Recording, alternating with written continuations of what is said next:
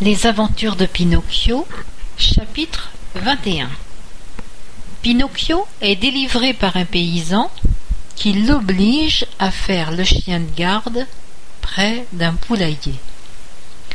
Évidemment, Pinocchio se mit à pleurer et à crier. Mais ses pleurs et ses cris étaient inutiles car aucune maison n'était en vue et personne ne passait sur la route. La nuit tomba. Il était au bord de l'évanouissement, à cause de la douleur due au piège qui lui sciait les tibias, mais aussi à cause de la peur de se retrouver ainsi, seul et dans l'obscurité au milieu des champs. C'est alors qu'il vit passer un ver luisant juste au-dessus de sa tête. Il l'interpella. Oh. Joli ver luisant. Aurais-tu la bonté de mettre fin à mon supplice? Pauvre enfant, répondit le ver luisant qui s'était arrêté et le regardait avec compassion.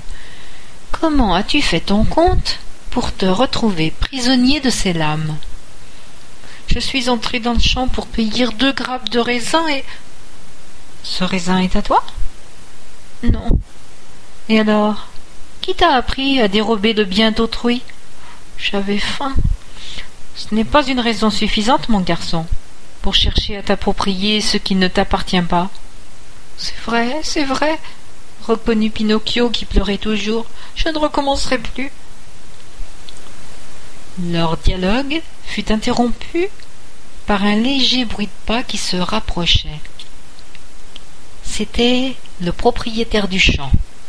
À pas de loup, il venait voir s'il avait pris au piège l'une de ces fouines qui venaient la nuit manger ses poulets.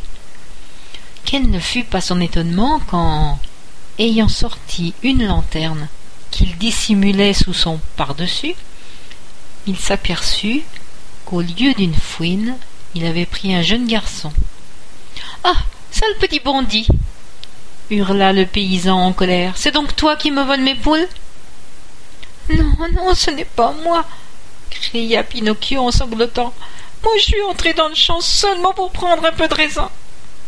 Et qui vole du raisin peut très bien voler aussi des poulets. Je vais te donner une bonne leçon dont tu te souviendras longtemps. Ouvrant le piège, il souleva la marionnette par la nuque et la porta à bout de bras jusqu'à sa maison comme si c'était un agneau de lait. Arrivé dans la cour de la maison, le paysan laissa choir Pinocchio sur le sol, l'immobilisa avec son pied et lui dit Maintenant, il est tard et je vais me coucher. On réglera nos comptes demain. En attendant, comme mon chien est mort aujourd'hui, tu vas prendre sa place. Tu vas faire le chien de garde. Puis, sans attendre, il lui passa au cou un épais collier clouté, et l'ajusta de manière qu'il ne puisse pas y passer la tête. Une longue chaîne était accrochée au collier et l'autre bout de la chaîne était fixé au mur. S'il se met à pleuvoir cette nuit, tu peux aller te coucher dans la niche. Tu y trouveras de la paille qui servait de lit à mon pauvre chien depuis quatre ans. Et si par malheur des voleurs se présentaient, n'oublie pas de dresser tes oreilles et d'aboyer. Ce dernier avis donné, le paysan entra dans la maison et ferma à double tour la porte derrière lui. Le pauvre Pinocchio resta prostré dans la cour, plus mort que vif à cause du froid, de la faim et de la peur. Il passait de temps en temps une main rageuse dans le collier qui lui, qui lui serrait le cou et se lamentait. C'est bien fait pour moi. Vraiment bien fait. Je me suis conduit comme un paresseux et un vagabond. J'ai suivi les conseils de faux amis. Tout cela me plonge une fois encore dans le malheur. Si j'avais été un bon garçon, comme il y en a tant, si j'avais eu le goût d'étudier et de travailler, si j'étais resté avec mon papa à la maison, je ne me retrouverais pas au milieu des champs à faire le chien de garde pour un paysan. Ah. Si l'on pouvait recommencer à zéro. Mais c'est impossible. Il me faut désormais tout endurer.